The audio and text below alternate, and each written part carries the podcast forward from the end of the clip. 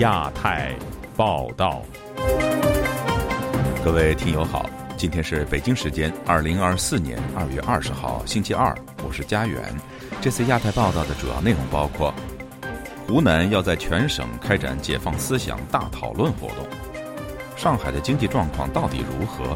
官方数字与民间感受大不相同；台商和外资投资中国占比皆创新低。湖北艺人士毛善春因涉及颠覆罪被扣押。中国将在厦门、金门海域加强执法巡查。布林肯和王毅慕尼黑会晤，聚焦台湾和去风险议题。接下来就请听这次节目的详细内容。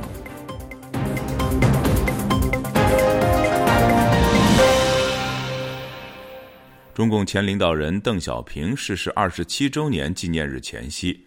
湖南日报刊载中共湖南省委通知，全省开展解放思想大讨论活动，为期一个月。与此同时，左派网站“红色中国”则发文指邓小平是侏儒。以下是本台记者古婷的报道：二月十九日是中国改革开放设计师邓小平逝世二十七周年。新华报业网发布一段长度为一分钟的视频。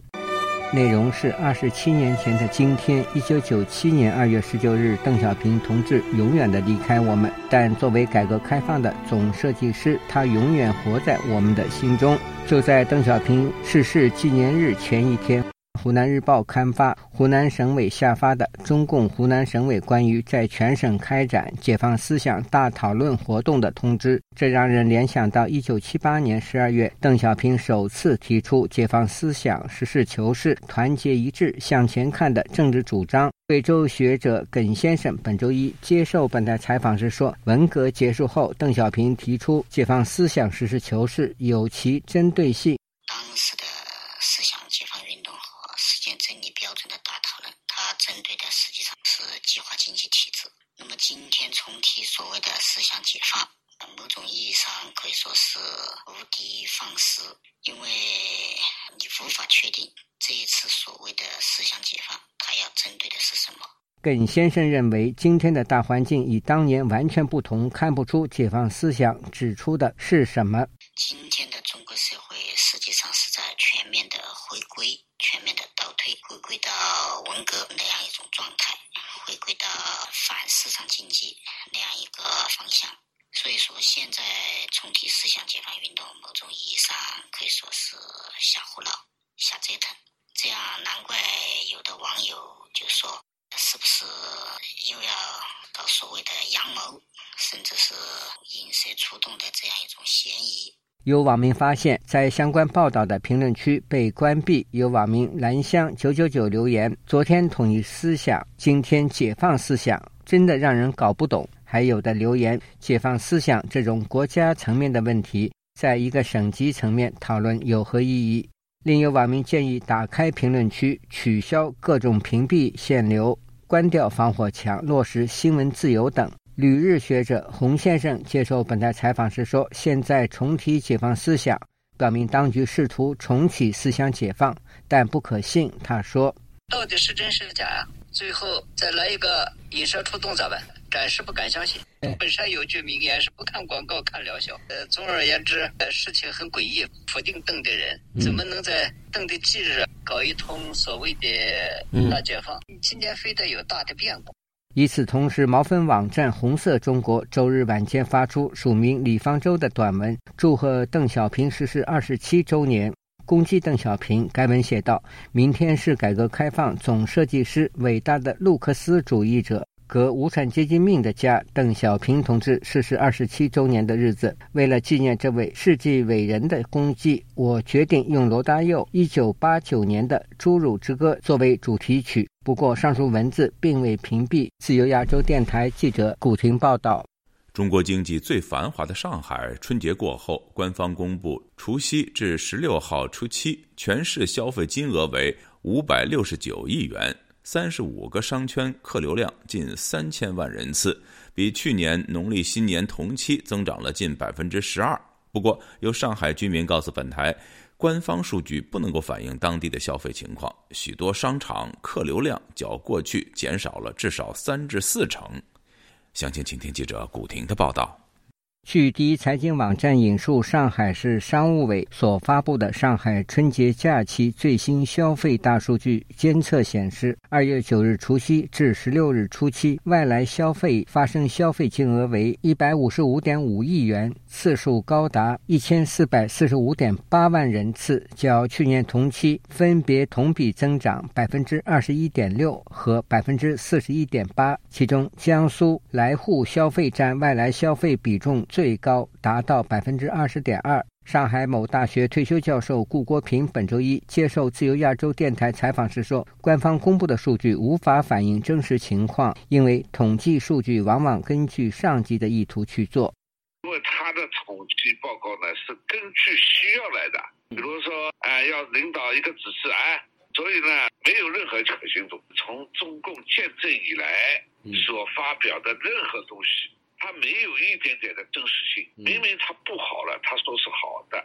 另据消费市场大数据实验室十七日发布的监测数据，春节八天，上海市消费金额五百六十九亿元，监测三十五个商圈的线下客流总量。两千八百七十三万人次，比去年农历同期增长百分之十一点九。顾国平说，他亲眼所见，当地居民消费大不如前，商场内许多店铺停业，就连菜市场买菜的人都少了。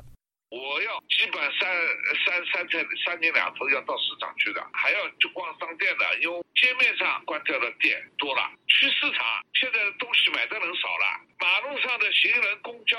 地铁上的人减少了，我是亲眼看到的，至少在百分之的三十到四十左右。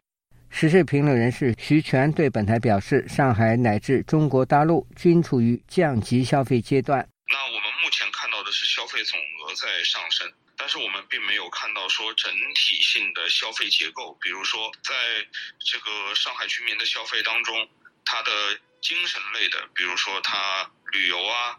看表演呐。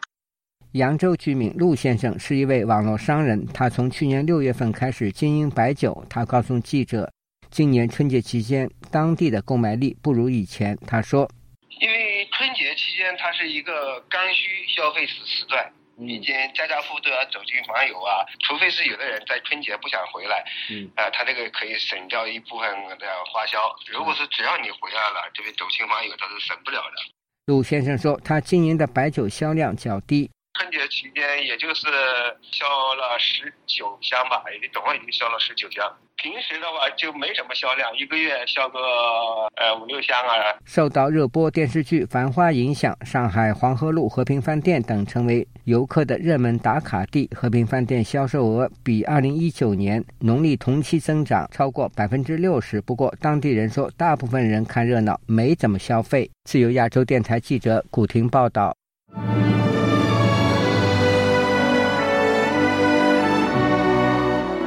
以高姿态声言退出中国共产党的湖北艺人士毛善春，在湖北召开两会期间被当局扣押。家属透露，他涉及的控罪与颠覆国家政权有关。另外，据了解，毛善春的父亲其后被发现在家中死亡。详情，请听记者高峰的报道。毛善春最后一次与外界联系是在一月三十日，当天他在微信透露接到当局紧急通知。由于湖北省两会开幕，要他离开武汉，基于安全考量，要求匿名的知情人士表示，毛善春回到湖北公安县老家后，第二天被国保带走，并关进看守所。是一月三十号，湖北省召开两会，那么当地的国保呢就要求他回去，回去以后就三十一号就失去失联了。初五还是初六的时候，有朋友就告诉我说。他好像已经被被抓了。国宝声称已就羁押毛善春寄送通知书，可是家属一直没收到。据家属初步了解，毛善春涉及的控罪与所谓颠覆国家有关。至于具体罪名是煽动颠覆国家政权还是颠覆国家政权，还有待确认。虽然家人刻意隐瞒。但是毛善春的父亲其后获悉儿子被扣押。上星期，老人被发现倒闭家中，据说生前曾服用农药。因为他父亲觉得这个是一种屈辱嘛。在农村呢，那个家里如果有孩子，或者是被公安抓了，那是一种耻辱嘛。毛善春父亲二月十九日举病。据了解，武汉当局基于维稳考虑，要求家属低调处理丧事，并阻止异议人士群体前往公安县吊唁。毛善春是中国民间组织“中国人权观察”共同创始人之一。武汉公民高飞表示。毛善春认真的作风使他印象深刻，他确信毛善春没有违法，还是很震惊的。啊，我觉得他没有做什么违法那个的事。你你说他违法犯罪了，你要颠覆那个了，你拿个证据出来，我们一个老百姓能颠覆什么呀？很多事情越来越过分了，打压的越来越严厉了。他是一个很很较真的、很很认真的人。我们有时候观点是有点不一样或者那个嘛。他一定要把这这个道理说得清清楚楚、明明白白才行，他不打马虎眼。高飞说：“即便毛善春最终吉人天相，也难以挽回他父亲的悲剧。四年前，毛善春曾就退出中国共产党公开发声明，提及自己亲历围观了山东异议人士薛明凯父亲离奇死亡等多起事件。”这些经历让他认知到，法治民主才是社会发展进步的根源，并透露自己和家人多年来无数次受到湖北国保组织和基层政府的骚扰和非法扣留。知情人士说，毛善春被湖北当局羁押，与这封公开信有没有直接关联，还需要进一步观察。自由亚洲电台记者高峰香港报道：中国这四十年来历经改革开放，经济高速发展，许多人对中国的政治改革和自由化也有所期待。但是，中国近年来实施国进民退，加强监控，是否意味着中国又走上回头路，倒退至毛泽东时代呢？荷兰中国近代史专家冯克。接受本台访问，谈后毛泽东时代的中国是否逃不过历史重演的命运，回到毛泽东时代。请听记者陈子飞的报道。中国在毛泽东时代之后走改革开放的路线，用了几十年时间。成为国际不能忽视的力量，但中国近年加强打压意见人士和公民社会，针对民营经济和国际民退等做法，使外界关注中国是否要走回头路。香港大学讲座教授冯克在新书《毛泽东之后的中国》探讨从已故领导人邓小平至今，中国在政治、经济和社会的变化。他接受本台专访表示，国际社会一直误以为中国走改革开放路线之后。会进入民主化，这种误判与西方社会没有认清其本质有关。邓小平、胡耀邦、赵紫阳、江泽民，all the way till today。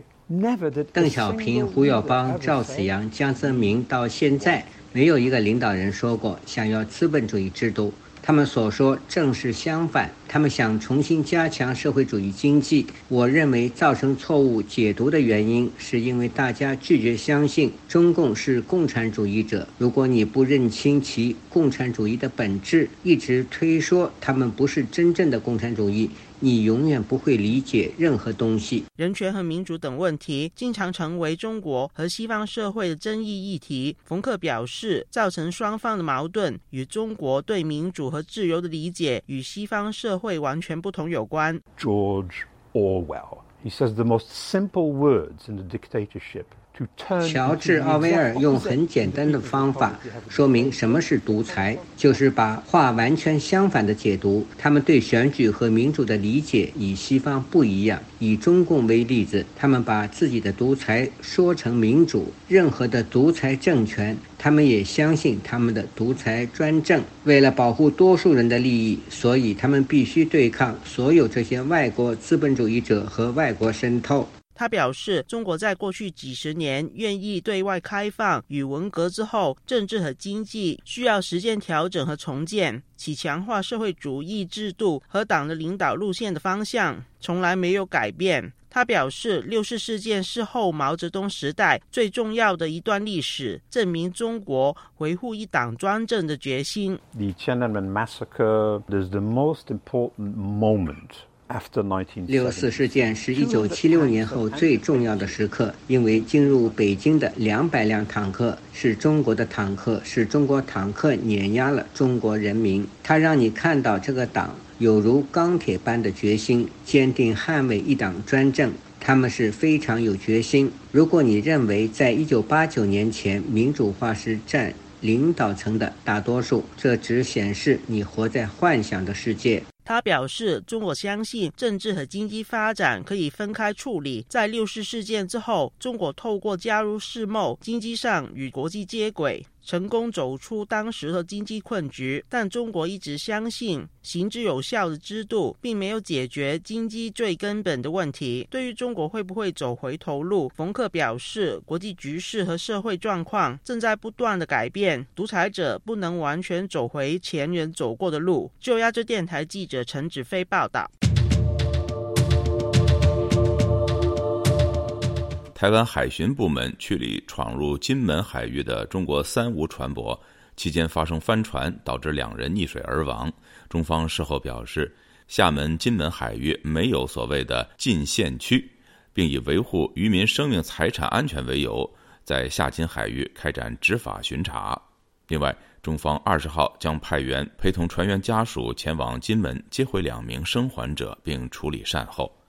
以下是本台记者夏小华的报道。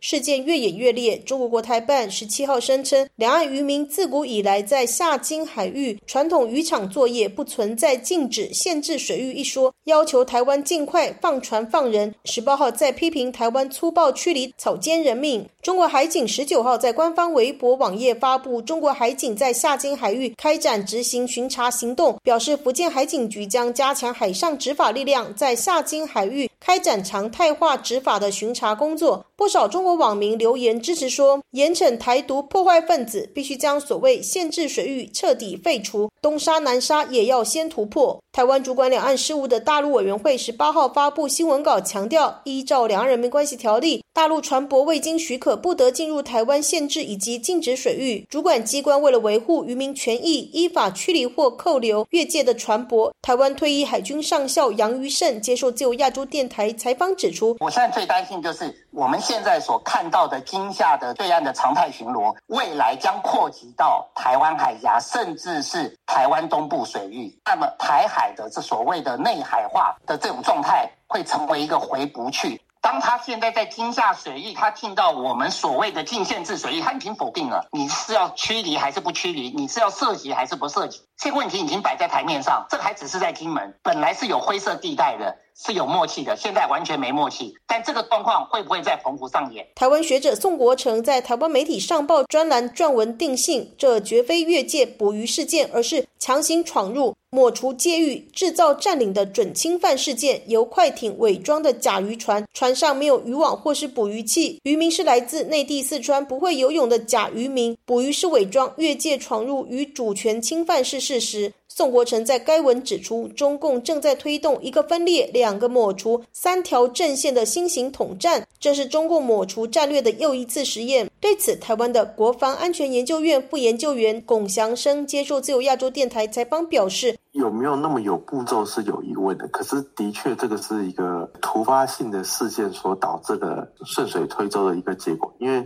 在这个台湾大选之后，选举结果就可以预料到中共这边可能会对台提升一些强硬措施，只是刚刚好发生了金门海巡执法过程造成的一些伤亡，所以等于是提供了他们一个这个借口，然后让他们可以睡醒，或是开始对于对台的方面用一些比较。你要说法律战也可以，或是一个执法的方式来施压也可以的一个样态，就开始顺理成章的就出现了。中国小粉红对中国海警的常态巡逻叫好，龚祥生认为。此事件发生在金门周边，会让中国政府陷入两难。本来中方想透过筹建金门大桥连接金门跟厦门，如今施压常态化巡航，将压缩到金门渔民的生计。短期之内，他们可能是要回应民族主义的问题，因为他们自己现在很大一部分靠着民族主义在凝聚他们的这个内部的这个支持跟向心，对中共的统治有益处。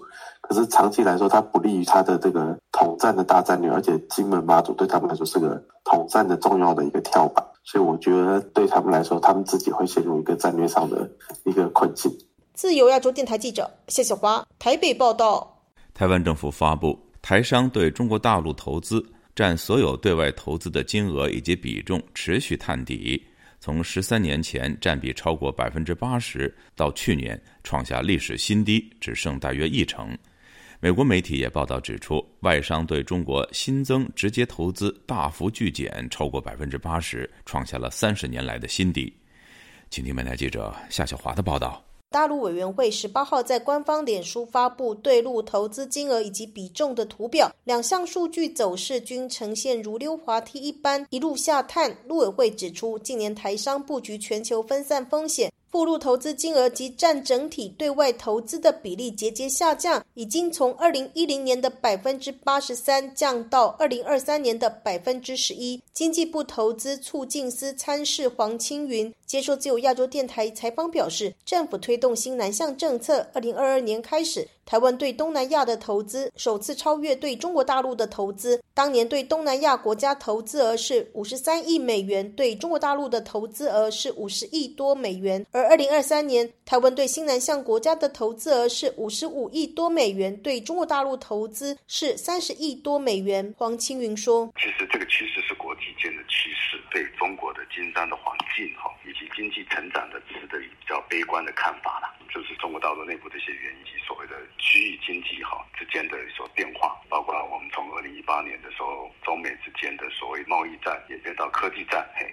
啊，已经是所谓的 coffee 之后呢，这个整个供应链断裂变成区域性的一个供应链的一个结合跟重组。台商兼海基会顾问王恩国受访提到，台湾对中国贸易依赖也从原先的百分之四十多降到现在的百分之二十多，可以预期未来会继续下降，更快的脱钩。王恩国告诉自由亚洲电台，如果是属于内需型的产业，中国大陆的经济状况不好的话，那就会影响到中国的消费。那影响中国消费的话，当然以内内需型产业的台商来讲，当然它的营运就会受到影响。那至于出口型的产业来讲，它必须考量到到到的是说，它在中国大陆的生产会不会受到美国或者是欧盟这些国家的限制？台湾经济部统计就显示，对中国大陆投资金额近十四年来最高点在二零一零年为一百四十六亿多美元，占对外投资金额比重百分之八十三。榆林科技大学财务金融学系教授郑正炳接受自由亚洲电台采访指出，第一波影响台商往外撤，与中国厂商竞争力追赶、生产成本上升有关。他说：“中国本身也在兴起，所以在中国境内同业竞争非常的激烈。那另外一个就是中国应该是在二零零八年左右通过他们的劳动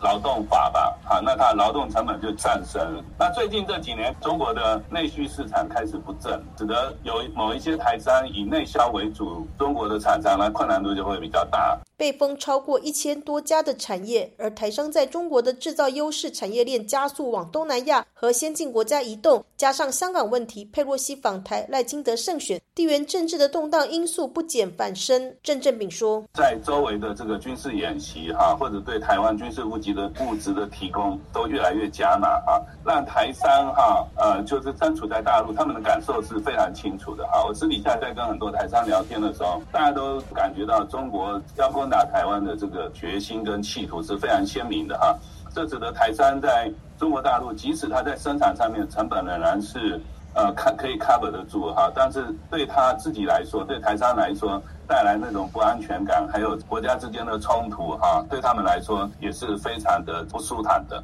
自由亚洲电台记者夏小华台北报道。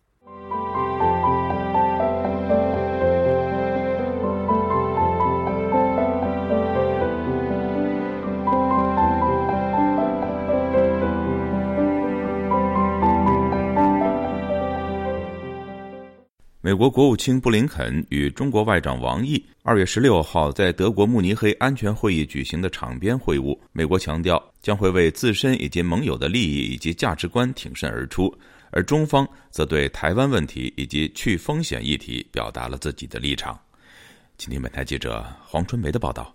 美国国务院发言人米勒表示，双方就一系列双边、区域和全球问题进行了坦诚而且建设性的讨论。这一次对话是美中保持开放沟通渠道和负责任管理双方关系竞争持续努力的一部分。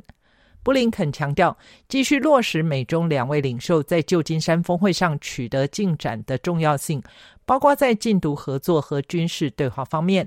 布林肯重申，美国将捍卫自身与盟友伙伴的利益和价值。他也同时强调维持台海和南海和平与稳定的重要性。中国官媒新华社报道，王毅针对两大议题表态。在经济制裁问题上，王毅说：“把去风险搞成去中国，建小院高墙，搞对华脱钩，是将反噬美自身。”他要求美方解除对中国的企业和个人非法单边制裁。在台湾问题上，王毅重申：“世界上只有一个中国，台湾是中国领土的一部分。”他对美国喊话。美方若真想台海稳定，就应恪守一个中国原则和中美三个联合公报，将不支持台独的表态落到实处。两岸政策协会理事长谭耀南接受本台访问时表示，中国从去年下半年开始立场有微妙转变，除了希望美国不挑战中国共产党领导的体制，不制造冲突，不支持台独之外。中国领导人习近平去年在旧金山拜喜会提出，希望美方敦促两岸谈判，如果有进展，能支持，至少不反对两岸和平统一。但是就美方立场，反对任何一方，主要是中国以非和平手段改变台海和平稳定的现状，并且不支持台独。中国其实最希望是要求美国说反对台独，但是中国知道说美国不会讲反对台独，他说不支持。这个是不一样的。国立台湾大学政治学系副教授陶一芬告诉本台，美中在台湾问题上，中国讲的是一中原则，美国主张一中政策，有着本质的区别。中国认为，只要支持台海维持现状而非统一，就是对一中原则的挑衅，视为支持台独。但是对美国而言，自从美国前众议院议长佩洛西访台之后，中国不断的在一些灰色地带对台步步进逼。在南海，菲律宾的紧张关系是在挑战二战以来美国军事力量支持的区域安全。美国必须坚持其立场。如果说他在立场上退却的话，那他在亚太地区的就是秩序维持者、提供者的这样的一个领导者的地位就会受到严重的挑战嘛？自由亚洲电台记者黄春梅台北报道。听众朋友，接下来我们再关注几条其他方面的消息。江苏南通一家企业周日凌晨发生爆炸，目前已导致多人死伤。据江苏南通海安市应急管理局发布的通报，二月十八号凌晨，海安经济技术开发区亚太氢合金科技股份有限公司车间内生产铝棒的铸造景区内发生爆炸。截止到目前，共造成三人死亡，两人失联，搜救和善后工作正在进行中。据中国民间权益组织“民生观察”发布的消息，江苏省南通市崇川区居民胡艳和秦艳二月十七号刑满获释，姑嫂二人因为维护自己房屋的居住权，被地方构陷寻衅滋事罪入狱。据家属介绍，秦艳在法庭上曾经披露受到虐待，被监视居住期间被关在一个四面没有窗的小房间内。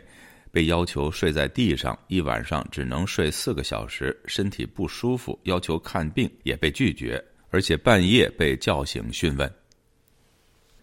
近日，上海一名女教师遭举报性侵未成年学生的消息引发舆论关注，相关话题还一度冲上热搜。中国媒体澎湃新闻二月十九日从涉事学校获悉，涉事女教师张某已经被停职，目前事件正在调查中。据总部位于挪威奥斯陆的西藏之声二月十七号报道，西藏已故著名导演万马才旦的影片《雪豹》近日获得法国第三十届维苏尔亚洲国际电影节的金三轮车荣誉奖。